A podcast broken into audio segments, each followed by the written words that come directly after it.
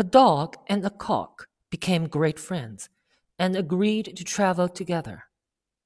At nightfall, the cock flew up into the branches of a tree to roost, while the dog curled himself up inside the trunk, which was hollow.